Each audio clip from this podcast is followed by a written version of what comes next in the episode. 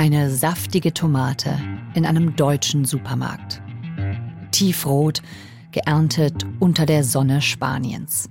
Von Menschen, die in Slums wohnen. Du hast Angst vor Feuer, du hast Angst, wenn der Regen kommt. Das ganze Leben hier macht dir Angst.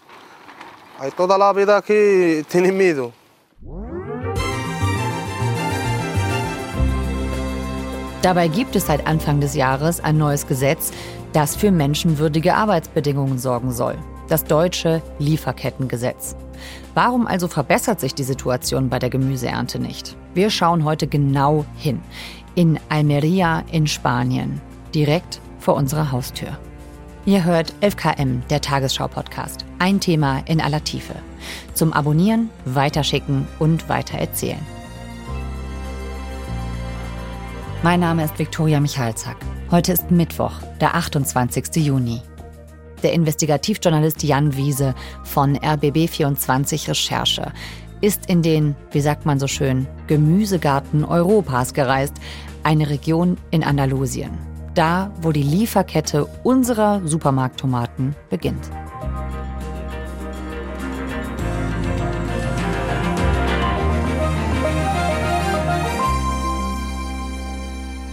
Also man sieht schon vom Flugzeug aus diese riesigen Treibhausplantagenfelder, die sich also wirklich also bis zum Horizont erstrecken.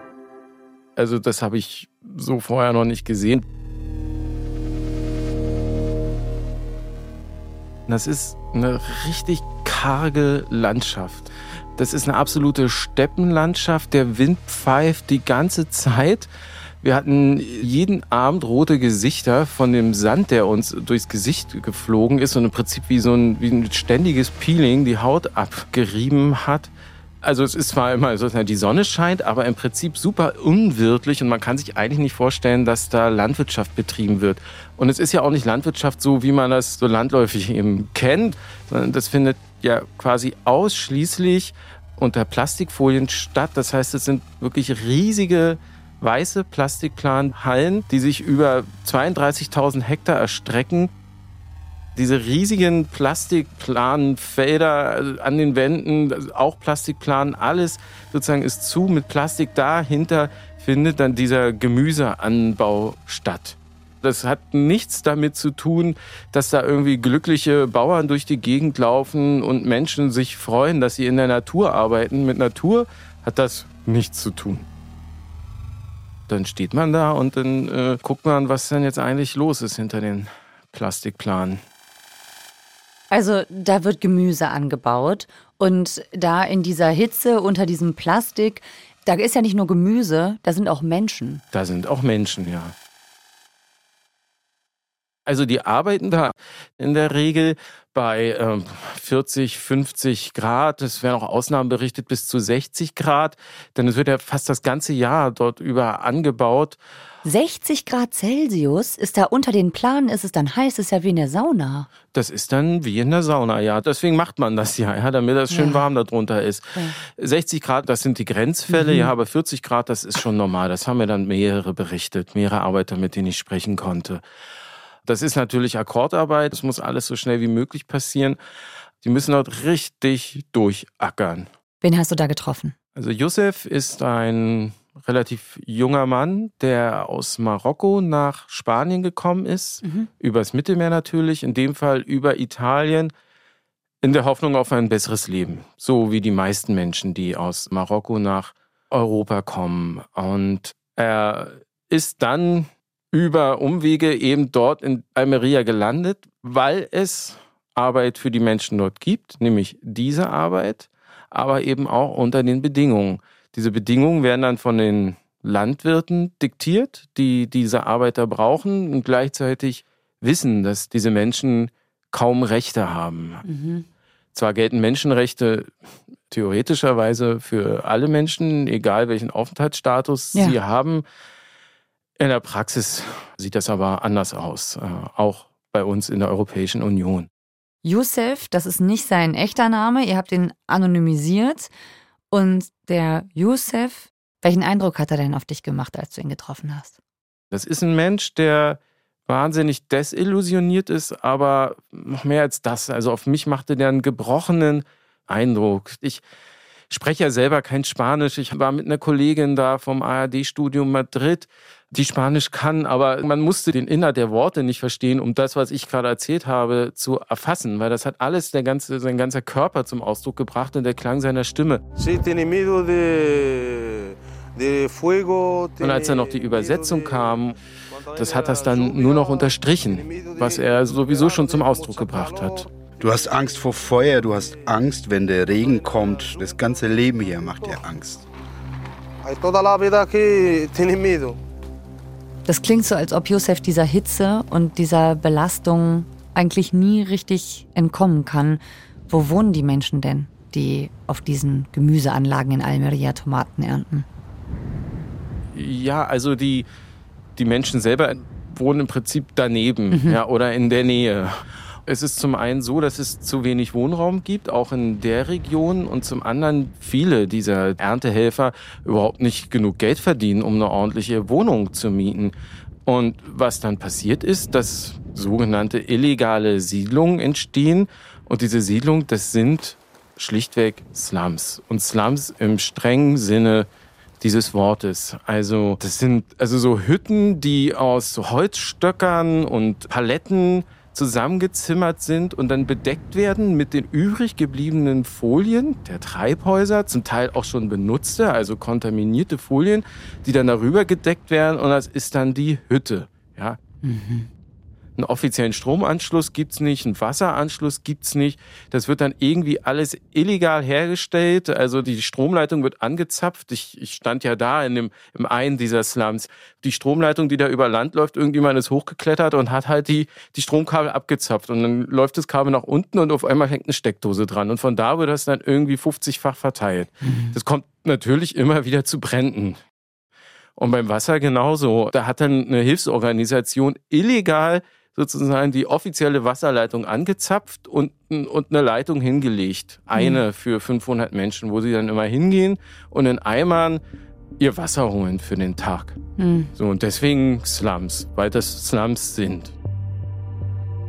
Also da wohnen halt die Menschen, die die Tomaten produzieren, die wir essen. Mhm. Und da ähm, bleibt dann das Essen im Hals stecken. Okay, das heißt, das sind Tomaten, die wir kaufen aus diesen Bedingungen. Wo landen die? Wo kaufen wir die am Ende? Also nachweislich landen die bei Lidl, bei Edeka und bei Rewe. Also ich bin hier durch die Supermärkte aller wichtigen Supermarktketten gegangen und habe das äh, Tomatensortiment abfotografiert. Mhm. Die ganzen Etiketten, alles, was da drauf zu finden ist und bin dem nachgegangen, sozusagen den ganzen Nummern und konnte dann von hier aus den Weg nach Almeria zu bestimmten Kooperativen zurückverfolgen, über die man dann auf die Landwirte kommt, auf die Einzelnen. Mhm. Ich bin dann am Anfang der Lieferkette herausgekommen, nämlich bei einem ganz bestimmten spanischen Landwirt in der Region Almeria, Biosemosa heißt er. Und äh, Biosemosa, da konnte ich dann mit einem Arbeiter sprechen, der dort über viele Monate gearbeitet hat und der dann von diesen schlimmen Arbeitsbedingungen erzählt hat. Biosemosa, das steckt also schon im Namen, die produzieren Biotomaten. Ja. Und diese Biotomaten, die landen dann eben bei uns, bei Rewe, Lidl, Edeka, da haben wir die gefunden. Ich finde das ganz schön krass, dass das ein Biosiegel ist. Irgendwie denkt man ja, ach, wenn ich jetzt Bio kaufe, dann mache ich da was richtig. Man hat immer so ein bisschen so ein moralisches Gefühl beim Biosiegel. Das müssen wir vielleicht nochmal ganz klar sagen. Also das Biosiegel, das garantiert, nicht für gute Arbeitsbedingungen. Ja, ja, genau. Das denkt man irgendwie unbewusst mit, ne? Wenn es den Tomaten gut geht, den Pflanzen, dass es dann auch denjenigen gut geht, die sie anbauen. Aber das ist nicht so. Das Biosiegel ist eben, da geht es einfach um die Qualität des Anbaus, dass eben bestimmte Pestizide nicht verwendet werden und so weiter. Das geht wirklich um die Pflanzen, aber nicht um die Menschen, die es machen. Du hast also auch mit einem Arbeiter gesprochen, der für Almeria Biosemosa, für diesen Biolandwirt arbeitet. Also Said ist auch ein Arbeiter, der aus Marokko stammt, schon sehr lange jetzt in Spanien ist, über 20 Jahre. Und im Gegensatz zu Youssef, war Said wütend auf, auf die Situation, wütend auf die Bedingungen und wütend auf die Chefs, auf die Landwirte, die so mit ihren Leuten, mit den Erntehelfern umgehen.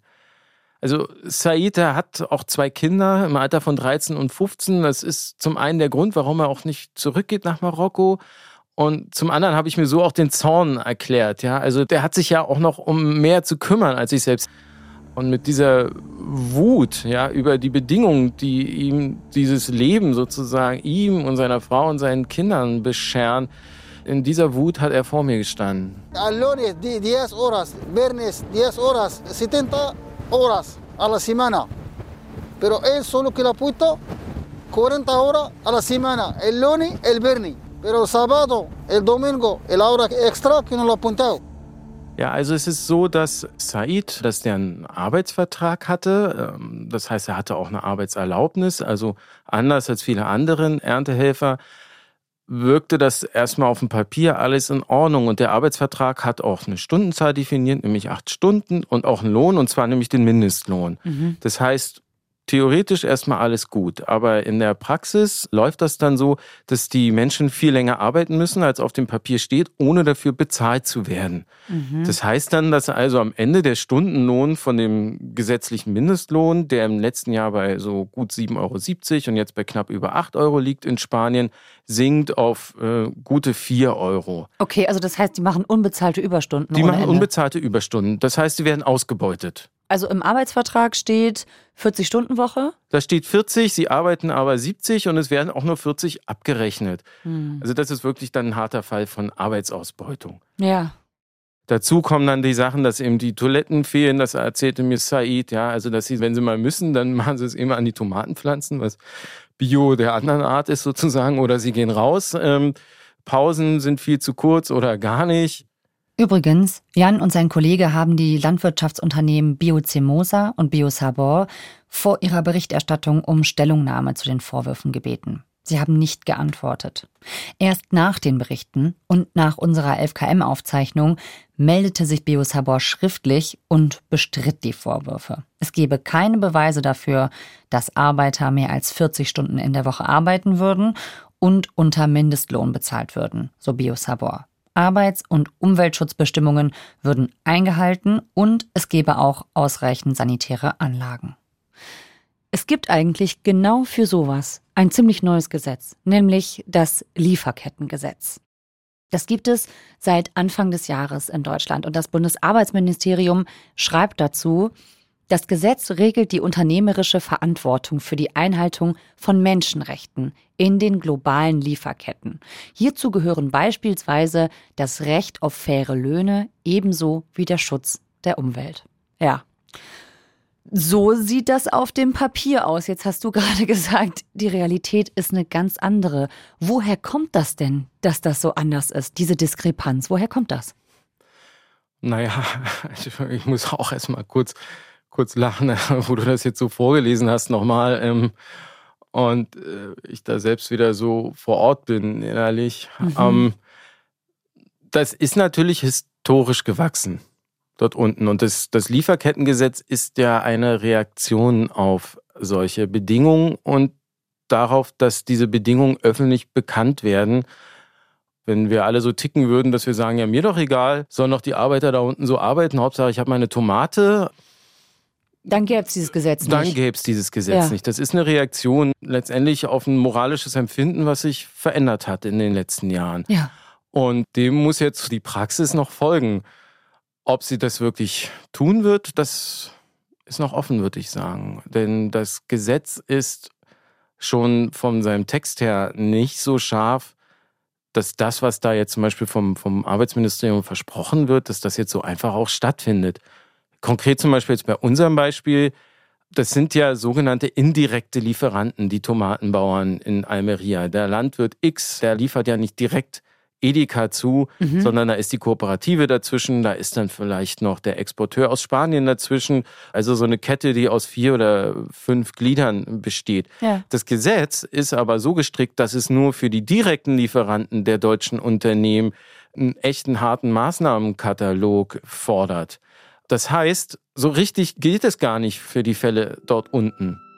Aber das finde ich total überraschend, denn schließlich heißt es ja Lieferkettengesetz für diese ganzen Ketten, die eben diese Herausforderungen in der Globalisierung sind und nicht Lieferpartnergesetz. Also eigentlich ging es doch genau darum mit diesem Gesetz, dass man eine Übersichtlichkeit schafft, dass wir wissen, wo was herkommt und dass da auch alles mit rechten Dingen zugeht. Eigentlich dachte ich, dass es genau deswegen dieses Gesetz gibt. Das klingt ein bisschen widersprüchlich und man kann jetzt auch nicht sagen, es gilt jetzt gar nicht für die Lieferkette, aber mhm. es gilt halt nur in einem sehr sozusagen reduzierten Sinn. Nämlich in dem Sinn, dass die Unternehmen, also wie jetzt hier Rewe, Edeka und Lidl in unserem Fall, erst dann bei ihren eigenen Lieferanten, also diesen indirekten, hinschauen müssen, wenn sie harte Hinweise bekommen, dass da was nicht läuft. Dann müssen die Unternehmen was machen. Es gab natürlich viel Lobbyarbeit und die Wirtschaftsvertreter, die haben vor allem den Aufwand gesehen, den das für die Unternehmen bedeutet, mhm. die Lieferketten zu durchleuchten. Und man muss schon sagen, das ist jetzt nicht so eine ganz einfache, triviale Geschichte, weil also jetzt wieder bei den Supermärkten. Selbst so ein eher kleinerer Supermarkt, ja, der hat ungefähr 6000 Produkte. Ja, das hat mir ein Bio-Supermarkthändler erzählt. Ja, mhm. 6000 Produkte. Hinter jedem Produkt stehen unzählige Lieferanten. Das heißt, man ist für einen so einen Supermarkt, da ist man schon im, im fünfstelligen, wenn nicht sechsstelligen Bereich an Lieferanten. Und die jetzt alle zu durchleuchten, das ist jetzt auch nicht mal eben so gemacht. Das muss man schon sagen. Trotzdem finde ich, wenn man sagt, ja, uns sind Menschenrechte wichtig und die Umwelt ist uns wichtig, dann ist das halt etwas, was man machen muss. Was sagen denn die Supermärkte hier eigentlich in Deutschland dazu? Also Edeka, Rewe und Lidl? Ja, also die ähm, sagen, also Edeka zum Beispiel antwortet ja auf, auf unsere Anfrage, dass sie halt von diesen Zuständen nichts wüssten, was zumindest die allgemeine Situation angeht, schon sehr überraschend war. Denn äh, es ist wirklich kein Geheimnis, was dort unten los ist. Und vor allem, wenn man sich in der Branche so ein bisschen auskennt, was man ja von den Supermarktketten selber denken sollte.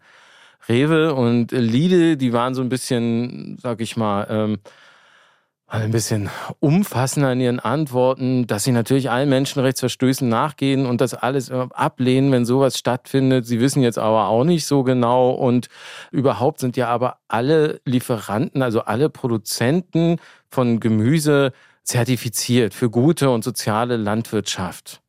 Okay, also diese Tomaten, die ihr da nachverfolgt habt, so ein bisschen, die haben ja eben dieses Zertifikat. Das soll ja eigentlich garantieren, dass damit, ich sag mal so, alles in Ordnung ist. Dass wir das guten Gewissens kaufen können, dass die Supermarktketten das guten Gewissens verkaufen können. Darauf verlassen die sich ja auch so ein bisschen. Und dem seid ihr ja auch nachgegangen, ne? Mhm. Kannst du mal erzählen, was ihr da rausgefunden habt? Ja, also dieses Zertifikat, Global Gap heißt das, Gap für Good Agricultural Practice. Und seit äh, drei Jahren auch mit einem Sozial-Add-on heißt das für irgendwie soziale Arbeitsbedingungen. Das ist eine Erfindung europäischer Supermarktketten aus den 90ern. Zusammen mit großen äh, Lebensmittelproduzenten haben sie dann ein Institut gegründet. Mhm. Das sitzt in Köln. Das ist eben das Global Gap Institut. Und das formuliert diese Zertifikate. Und die Zertifikate selber verteilen dann einzelne Kontrollinstitute in den Ländern. Die sind dafür akkreditiert. Also diese Zertifizierungsorganisation Global Gap aus Köln, die schicken nicht selbst Kontrolleure dahin, sondern da gibt es wieder Partner, die das dann zum Beispiel in Spanien kontrollieren sollen. Da gibt es wieder Partner, die das kontrollieren sollen. Und der Partner für die Region Almeria heißt Agrocolor. Das ist also eben das konkrete Institut, das dann die Leute hat, die zu den einzelnen Plantagen fährt und dort nachschaut, ob mhm. alles passt. Und zu diesem Institut selbst, wir wollten mit denen sprechen und fragen, wie die Kontrollen stattfinden, was sie da so herausfinden und so weiter. Also haben ja. dort angerufen und eine Interviewanfrage gestellt längeres Palaver, längere Pausen und dann kam irgendwann die Antwort, ja, doch sehr gerne, toll, dann schreiben Sie uns doch eine E-Mail an Ad und alles, was nach dem Ad kommt, war dann die Kennung vom Bauernverband. Das hat uns natürlich stutzig gemacht, denn der Bauernverband, das sind doch die Leute, die dieses Institut eigentlich kontrollieren soll. Und dann meinte die Dame an, am Telefon noch ganz freundlich, ja, ja, wir teilen uns ja mit dem die Presseabteilung. Oh. Das, ja, genau. Das macht natürlich stutzig. Ja. Ähm, man muss auch wissen, die sitzen im selben Gebäude. Ja. Äh, Also da gibt's auch eine räumliche Nähe.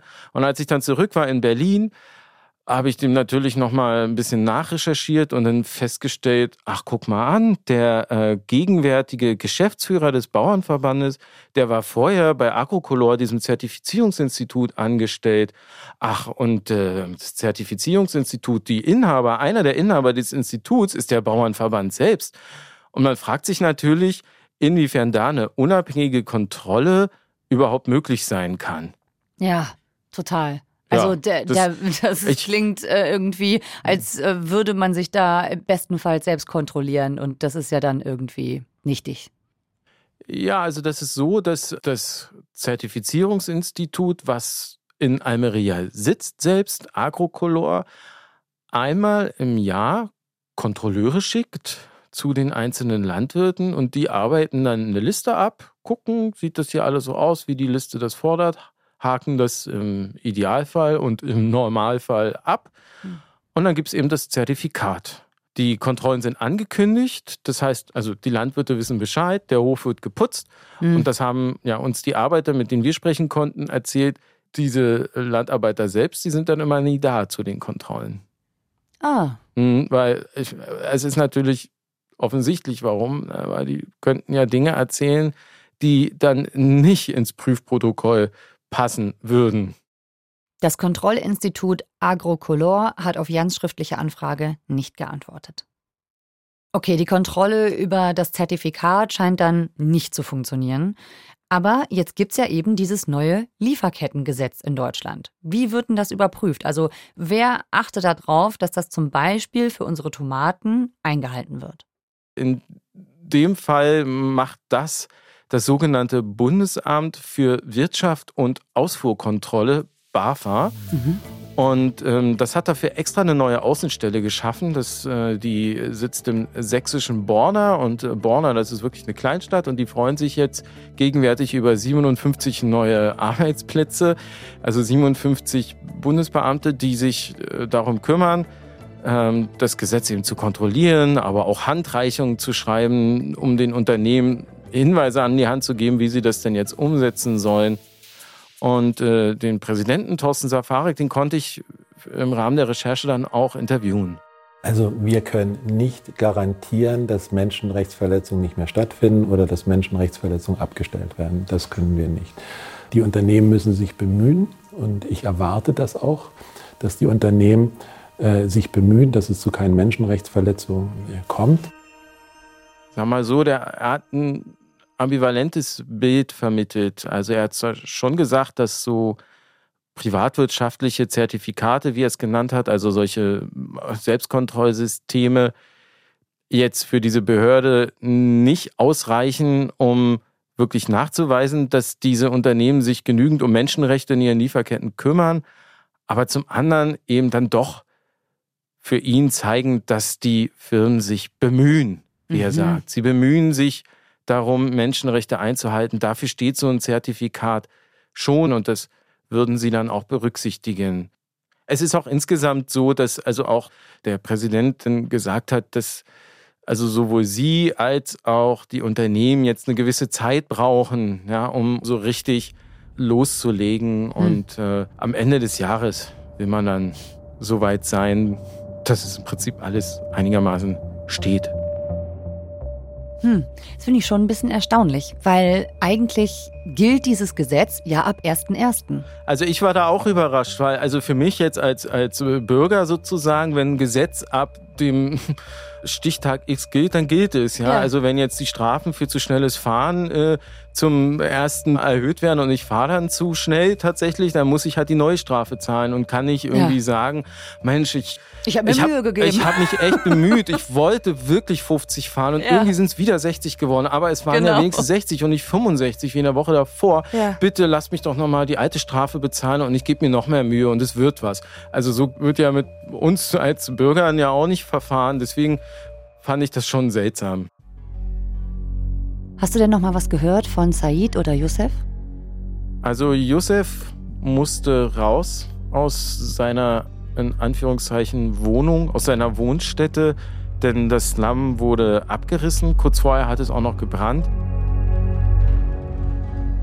Das Slum wurde abgerissen, nicht weil jetzt der Staat oder die Region oder irgendein mildtätiger Landwirt Wohnungen errichtet hätte für die Menschen, sondern schlichtweg, weil das Slum als Schandfleck angesehen wurde von der Bürgermeisterin der nahegelegenen Stadt.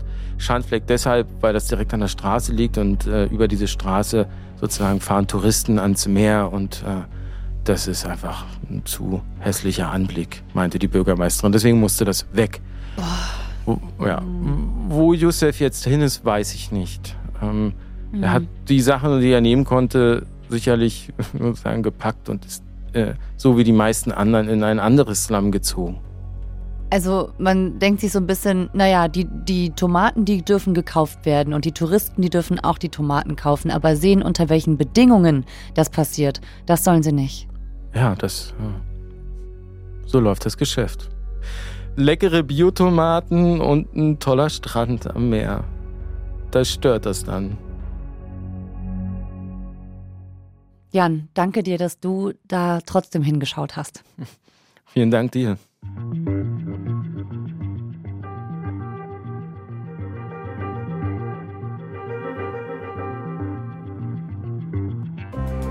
Wie es vor Ort aussieht, das seht ihr im ARD Mittagsmagazin von Jan Wiese und seinem Kollegen Adrian Bartocha. Verlinken wir euch in den Show Notes. Wir haben die Folge am 23. März aufgezeichnet. FKM findet ihr in der ARD Audiothek und überall dort, wo es Podcasts gibt. Wenn euch diese Folge gefallen hat, dann abonniert uns doch gern. Folgenautorin ist Jasmin Brock. Mitgearbeitet haben Stefan Beuting und Hans-Christoph Böhringer. Produktion Christoph von der Werf, Viktor Werisch, Gerhard Wiechow, Simon Schuling, Fabian Zweck und Christiane Gerhäuser-Kamp und Christine Dreier. Redaktionsleitung Lena Gürtler und Fumiko Lipp. 11KM ist eine Produktion von BR24 und NDR Info. Mein Name ist Viktoria Michalzack. Bis morgen. Macht's gut.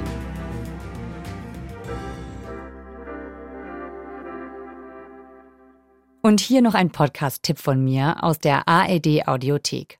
Der Nachhaltigkeitspodcast Besser Leben klärt Umweltfragen aus dem Alltag und gibt einfache Lösungen. Jede Woche ein Thema. Am besten stellen meine Kollegen ihren Podcast aber einfach mal selbst vor. Ein nachhaltiges Hallo von Besser Leben, dem Umweltschutz-Podcast von Bayern 1. Ich bin Melita Wahlam. Und ich bin Alexander Dalmus und zusammen sprechen wir über viele Fragen, die vielleicht auch für euch wichtig sind. Ist Wildfang besser als Zuchtfisch? Warum ist es eigentlich nicht sinnvoll, Palmöl zu boykottieren? Und warum fällt ausgerechnet schwarzes Plastik aus dem Recycling? Wir wollen zeigen, dass es eigentlich gar nicht so kompliziert ist, nachhaltig und damit ja auch ein bisschen besser zu leben.